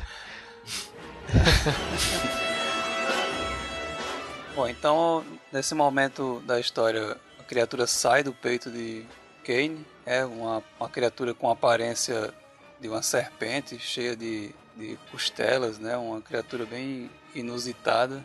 E a cabeça já parece a cabeça do alien adulto, e Fica né? todo mundo olhando naquela mesa, naquele cozinha lá. Todo mundo fica olhando sem fazer nada, dá um, dá um nervoso, cara. O bichinho sai andando assim, parece um, um, um, um trilho, né? Ele parece andando tá num trilho. E a galera fica olhando, pô. Mas vocês perceberam que, que a Lambert dá um grito na hora que o Chestbuster sai? Não. Não, se vocês olharem, ela dá um grito, assim, é, é a única reação mais visível assim na, na cena é dela. Como é que é o grito, Thiago? E... Como é o grito? Isso, é assim. Isso foi o gato que gritou. Né? Foi o gato. Não, mas, mas aí o interessante é que né, nessa essa cena, né, ela foi filmada só uma vez e a, a explosão do, da criatura, né, que foi feita também utilizando sangue falso ali para jorrar, ela jorrou mais sangue do que o pessoal estava esperando. E eles levaram um susto de verdade naquela hora. E a reação da atriz, né, a Veronica Cartwright, ela foi autêntica ali. Ó. O grito dela foi de, de medo mesmo, de, de susto. O, o Alien que sai tem olho? Não. Não, tem não. Só do Spaceballs né? que tem. Ah, é, tá. é mesmo. o do Spaceball tem olho. Hello, my baby. Hello, my honey. Hello, my ragtime gal. Send me a kiss, my wife. Aí depois dessa parte, depois que ele sai, né? Poucos minutos, o bicho era pequeno e ficou gigantesco. É, isso que eu não entendia. Não faz Como sentido. é que ele cresceu tanto, né? Ele, é. ele não comeu ninguém. Onde, onde é que ele tirou energia? Ele comeu é, um pedaço onde da é que ele nave. Energia? Ele furou a lei de Lavoisier. Porque ah, era um corpo pequeno que virou um corpo grande, mas não mostra de onde veio a energia. É porque né? ele vem do planeta dos, dos Transformers. ele é um... É, só. É. Ele não consumiu nem, nem o próprio cara que ele estava dentro, ele Foi. consumiu. Então, ele tirou, en... ele tirou a energia do ele, ar. Ele né? se alimentou da nave, né? Tirou a energia do ar, da luz. É, só se for. Pronto, aí. Do, do amor, desculpa, cara. Né? Mas eu acho que eles perderam, perderam uma chance boa ali de mostrar o crescimento é. do Alien, né? Isso. né? Porque ele, ele passa daquele tamanho já direto. A energia do susto, rapaz. Uma... É do susto. Vamos ver. É, do, dos monstros, monstros S.A. Podia ser um, um, um, Hell, um Hellraiser da vida. Isso, é. É, porque ele poderia até crescer rápido, né? Mas sei lá, ele primeiro ele estaria pequeno, mas ele capturaria alguém, comeria o corpo isso, todinho. Isso, isso. Pra ele ficar Exato. com o tamanho de um humano, que aliás maior do que um humano normal, né, médio. É, do tamanho de um bodágio. De um quê? Não é bodágio? Não Sim, é, do, do nigeriano lá. Badejo, bodágio, sei lá. Badejo, badejo, é, badejo. E aí, né, a partir desse momento, o que acontece é a matança geral, né? Cada um dos tripulantes vai sendo morto pela criatura. É, vi, vira o filme de Jason. Isso. Né? Basicamente. Eles tentando acuar a criatura, mas a criatura é quem acua eles, a mata todos e só sobrevive a Ripley né, no final. E o, gato. e o gato. Mas uma coisa que eu acho legal no terror desse filme é que ele não é aquele terror explícito. No momento em que o Dallas é atacado, por exemplo, a única coisa que mostra é quando ele se vira e vê o Alien e de repente não tem mais nada. Né? É diferente desses filmes de terror com sanguinolência, com violência em excesso. É, eu achei essa cena peba, quando ele olha o Alien. Quando ele olha, o Alien tá fazendo glu glu do Sérgio Malandro pra ele. Yeah, yeah! É, muito, muito que, que Yeah, yeah! Pegadinha do malandro. Mas uma coisa esperando. interessante disso aí, que o Misantropo tá falando, é que a criatura ela vai se revelando aos poucos, né? Exatamente. Tem um suspense. É, você não vê ela por inteiro logo de cara. Você não sabe como é a forma dela. É terror psicológico. Isso vai criando. Isso, terror psicológico. Você vai criando uma expectativa e imaginando como é que é a forma dessa criatura. Né? Mas pra falar em forma, as costas do Alien mudaram, não? Do, nos outros filmes. Não. Acho que. É sempre aquele tubo grosso. Mas, mas olha só, uma coisa até interessante. No Alien 3, o Alien é diferente. É, realmente é diferente. É, mas tem uma explicação. Porque o Alien do, filme Alien 3, ele não inoculou o humano, inoculou um cachorro. E uma coisa do, do xenomorfo, que a gente percebe ao longo dos filmes, é que ele assume, depois que ele Chestbuster sai, ele assume mais ou menos a forma do hospedeiro. Isso. Então, é, a forma dele depois que ele saiu do cachorro realmente ia ser diferente. O, o, o primeiro Alien, desse filme que a gente tá. Do, do Alien Oitavo Passageiro, ele anda ereto, ele fica em pé em alguns é. momentos e tem uma aparência um pouco mais de humano. Esse do terceiro, ele anda nas quatro patas, ele corre. Ele é... Isso, ele é menor um pouco. Exato, ele é menor um pouco. E assim, até no, no na parte mais expandida do, do, da história do Alien, né? Naquele terrível filme Alien vs Predador 2, o, o Alien ele sai é de um predador. E ele é Filmaço. enorme e tem aquela boca igual do, do, do predador. Então, uma característica é, do Xenomorph... Tem os dreadlocks, né? Do... É, os dreadlocks eu não sei, eu não vi todo o tem filme. Tem os dreadlocks do... É, ele Caralho, tem, tem. agora que eu acho mesmo uma merda aquela porra.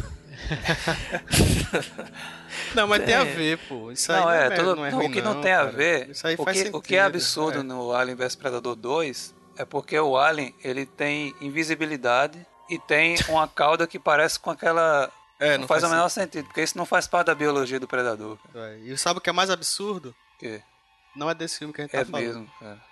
Puta merda, isso é grotesco, mais grotesco do que as obras de Giga.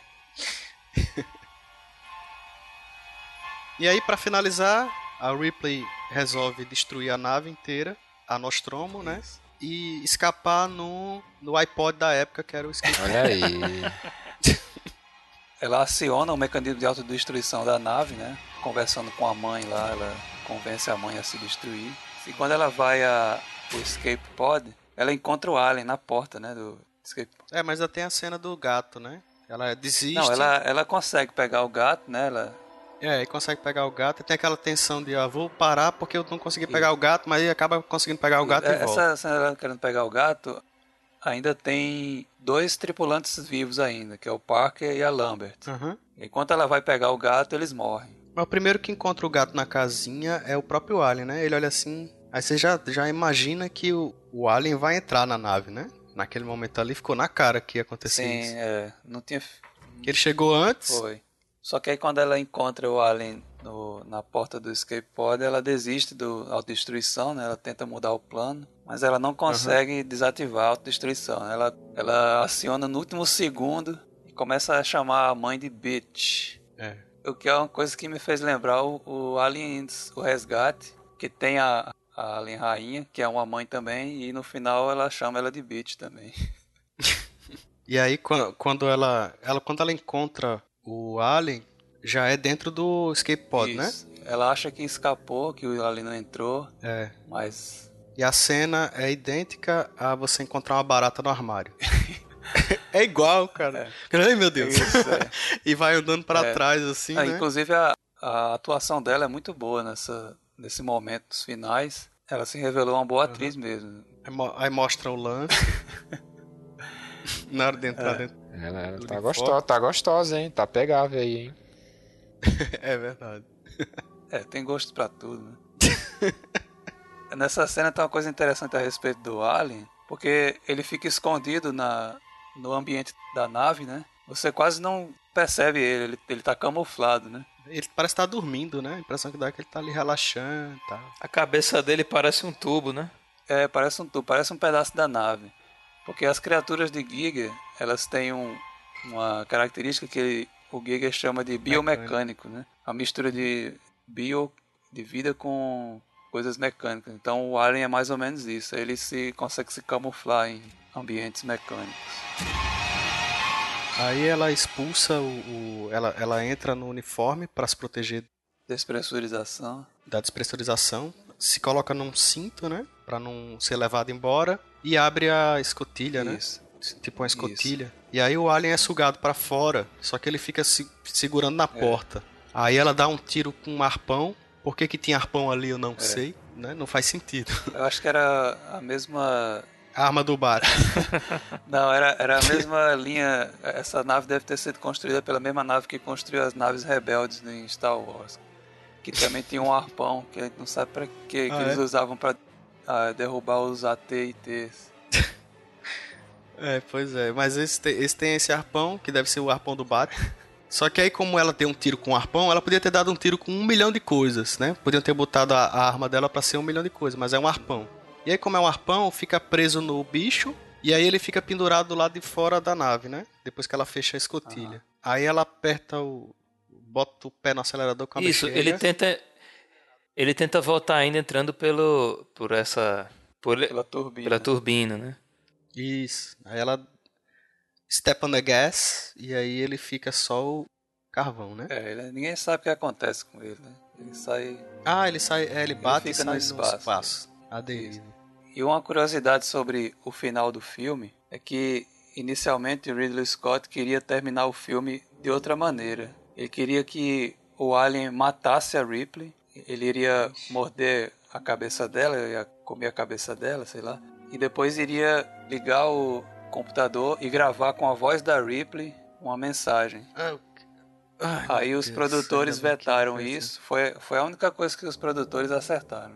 Mas, peraí, peraí. Eu acho que Giga, Giga ele já tava, ele já tava compartilhando o ópio com Giga, Pode né?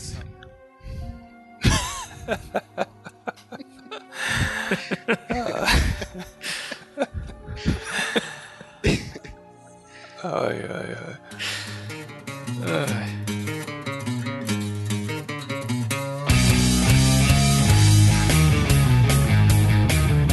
Além na mídia. Nós podemos ver, aproveitando agora que falamos do final do Alien, que o, o, aquele final onde Ripley fica à deriva, né? Ele é repetido no flashback do Mega Drive, né? Não sei, eu nunca, nunca cheguei jogou, ao final do cara. flashback. Ah, é muito bom. E aí no, no final ele. Ele. Eu não lembro por que motivo, porque faz muito tempo que eu joguei. Mas ele termina exatamente num, numa cápsula, né? Numa nave. E aí essa nave vai ficar à deriva, não sei por que motivo, não sei se está sem combustível. E aí ele entra naquele, naquele negócio de hibernação, que é muito parecido com o do Alien. E aí se fala que ele vai esperar para ver se um dia vai ser encontrado. Sim. E aí a cena é praticamente idêntica ao que acontece no final do Alien. Não tem como não ter sido é. inspiração. Eu acho muito difícil que não tenha sido. Porque o flashback é de 92. O Alien do Mega Drive, que era bem bacana. Ah, é, ficou bem famoso esse Alien do Mega Drive. Era baseado no Alien 2, né? Não, no Alien 3. É, tinha um Alien baseado no Alien 3. Eu não sei se teve de outros títulos. É, o do, esse do Mega, que ela andava com lança-chamas, ela era careca. Isso era baseado no Alien ah, 3. No Alien e tinha uma versão pra Super Pronto. Nintendo também, mas era diferente. Não teve do primeiro Alien não, né? Claro, foi 79. Não sei. É, Parece que, que, teve um jogo baseado no Aliens o Resgate, que é o segundo filme. É no Alien que tem os, os Space Marines? Né? Isso. É. Ah, pronto. Esse aí que eu não lembro o nome, mas a gente vai botar embaixo pro pessoal olhar. Se eu não me engano, é nesse jogo que você joga ou com o Alien ou joga com o Space Marine, né? E aí é muito legal jogar com o Alien porque você começa dois funcionários lá numa estação espacial discutindo e aí eles estão fazendo um carregamento de ovos de Alien. E aí eles se distraem e aí fica uma caixa do, do ovo fica na beirinha do caminhão, assim, né? Do transporte lá. E aí, quando eles saem de perto, essa caixa cai e quebra. Aí quando ela quebra, o ovo abre e aí já é você controlando. É, ah, correndo, né? Pra escapar. Legal. Aí você tem que controlar o facehugger pra escapar. Tem que se esconder, né? Tem todo aquele de, de do stealth, né? Tem que se esconder e tal, tal. Aí você chega na ventilação. E aí da ventilação você tem que ir buscando onde tem uma pessoa sozinha. Um hospedeiro. Um hospedeiro. Porque como ali todo mundo já conhece o, o Alien, né? Se ele grudar na face de alguém, o outro ou vai tirar ou vai matar a pessoa que ficou infectada. Ah. E aí é por isso que eu acho que no o, o facehugger, no, no, nesse filme do Alien, no primeiro, ele realmente, após infectar, ele sai caminhando para se esconder. Tipo um, como uma coisa que não se explica, né? Por instinto se faz, como o gato enterrar o cocô sem ser ensinado. E aí depois disso, você entra no, no hospedeiro e aí a próxima cena é uma tela preta. E se você ficar esperando, você vai ficar esperando até a morte, porque não acontece nada. Aí você, vixe. Aí quando você começa a mexer, você aperta o botão, aí faz um barulho de mordida. Aí você começa a apertar. Aí quando você aperta muitas vezes, você percebe que você já é o chest buster. E que tá quebrando Nossa, o peito cara, do cara. É bacana, hein? Entendeu? É massa. Aí aí você já escapa correndo, aí já tem gente atirando em Esse você. Esse jogo é qual plataforma? É PC. Ah, legal. Muito bom. Muito bom. Explorou bem a, o conceito né, do Alien. Eu acho que é, um, é o único jogo em que você encarna o papel do Alien em todas as Sim, etapas. É. é. porque geralmente os jogos, é jogos que tem o Alien, quando você interpreta o Alien já é adulto, né? Isso. E aí, ainda falando de jogo, tem o, o. E agora já falando um pouco do Giger, né? Tem o, o Dark Seed, Sim. o 1 e o Sim. 2. Que vocês falaram que o Giger disse que ele era. tinha um problema com os sonhos e tal, que o problema tava na cabeça dele, né? No Dark Seed, na história, logo no começo, a, os desenhos são muito parecidos com o de Alien, porque foi feito por Giger, né? E ele, ele exigiu que a resolução fosse alta. Na época, o High Resolution era 640 por 400. Sim, eu lembro dessa época. é, aí, porque os jogos não eram assim, né? Ele exigiu que fosse 640 por 400. E o jogo é tipo Fantasmagoria. Sim, sim. Foi filmado o personagem e aí o cara é, ele sonha que alguma coisa entrou dentro da cabeça dele. Sim. E aí, tanto no 1 quanto no 2, ele tem pesadelos, ele vai de um mundo para outro tal. Então eu acho que o, o, Giger deve ter se inspirado em si próprio com essa é. coisa do pesadelo, provavelmente. E, inclusive inspirado no próprio Alien, né? Se adentra um corpo estranho, né? Isso. Faz um hospedeiro uhum. e. É, vamos colocar aí o link do, do início do Dark Seed. É muito interessante, é muito bem feito, principalmente para a época principal legado do Alien, o oitavo passageiro, foi a franquia em si, né? Porque vieram depois os filmes Aliens, o Resgate, dirigido por James Cameron, o Alien 3, o belíssimo Alien, a Ressurreição. Oh, meu Deus do céu. Eu... Aquilo é desgraça. E teve Alien vs Predador Isso, 1 Aí houve essa mistura com o Predador também, e essa esse crossover com o Predador apareceu em quadrinhos, em jogos de videogame, né? Uhum. O jogo do fliperama, do Alien vs Predador, ele surgiu porque já estava quase certo que o filme Alien Predador ia Sim. sair. Só que aí o filme não saiu e aí disse, não, a gente já fez o é. jogo. E o então, jogo, o jogo. o jogo, inclusive, é muito melhor que os filmes do, do crossover, né? é. Agora tem um jogo novo aí que saiu pra Playstation 3, Xbox, que é horrível. Ah, é, é. Colonial Marine. Esse jogo no primeiro Colonial dia já, assim, o pessoal fez pré-compra e já. No primeiro dia começou a, a nota lá no, no Metacritic de, zerando, assim, muita gente zerando o jogo que era muito. Agora o, o, o, Alien ele se tornou parte do imaginário do Ocidente, né? Assim, ele é um dos personagens mais icônicos do cinema, né? Do cinema de ficção científica e de terror. E ele aparece em tudo quanto é lugar, né? Eu lembro de que havia uma criatura inspirada nele que aparecia em Tartarugas Ninja. Sério? É verdade, tinha, eu, tinha, Ele tinha um ciclo reprodutivo também. Eu não sei se ele comia pizza, sei lá, alguma coisa maluca assim relacionada à pizza. E ele tinha aparência parecida, só que ele era amarelo e tinha olhos, né? e tinha o. Ele tem no jogo também do Super Nintendo, lógico. Teve o, o filme Área 51, em que aparece o Alien é um cachorrinho, né? Aí ele mija no, hidrante, o hidrante derrete. Ah, é? é. o Área 51 é uma animação, né? O cara vai pro planeta lá e aí o alienígena é o ser humano. E o pessoal que vive lá, para eles, você, o ser humano que chegou é que é o alienígena. Aí tem o cachorrinho lá, alien, late e anda de quatro patas, mas é o, o alien bem direitinho, Sei. entendeu? Cabeçudo. Uma coisa que é interessante se a gente procurar na internet, se, se você buscar imagens de alien, né, vai encontrar muitos artistas fazem é, imaginando como seria se o alien tivesse inoculado tal criatura, né? Então, por exemplo, você encontra lá é. o alien Tiranossauro Rex, o alien rinoceronte, enfim, aí eles fazem como se fosse o alien com características daquela criatura. Né? E com certeza deve ficar mais rigoroso e mais criativo do que o que estão fazendo com Alien vs Predador. Né? Fica, né? com certeza. Tem aquele filme também, o SOS Louco no Espaço, né? O Spaceballs. Spaceballs. Que tem o Alien que Cara, canta e não vai parar de citar esse filme. Que, inclusive, olha só, inclusive, ele sai de dentro do, de um personagem interpretado pelo próprio John Hurt. É, Isso, é ele mesmo. Exatamente. Ele, é, é, o mesmo cara, é o mesmo cara. O Allen também já apareceu em várias histórias em quadrinhos, interagindo com o Batman, com o Lanterna Verde. Eu já ia dizer Batman. Toda vez que faz um crossover, aí sempre tem que com o Batman. porque o Batman é foda, né? Olha só. Superman, Superman, Juiz Dredd, Lanterna Verde, todos eles enfrentaram o Alien.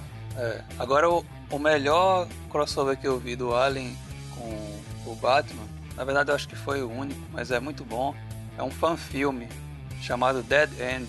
Ah, eu, eu acho que eu vi. É o Batman ah, não, não, perseguindo o Coringa, e o Coringa é capturado por um alien. E aí o Batman se defronta com o alien e depois aparecem os predadores. É uma maluquice assim, mas. Ah, tá, então foi o que eu vi mesmo. Isso, mas aí ficou muito bem feita a caracterização dos, dos personagens. É, eu não lembro direito. Vai ter o link aí no post, vocês vão poder apreciar essa, essa pequena, esse pequeno curta, pequeníssimo curta.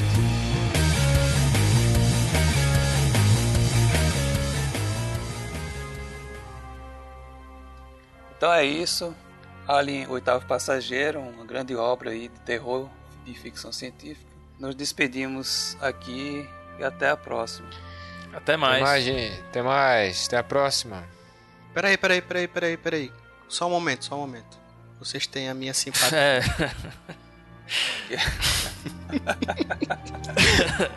ah, é.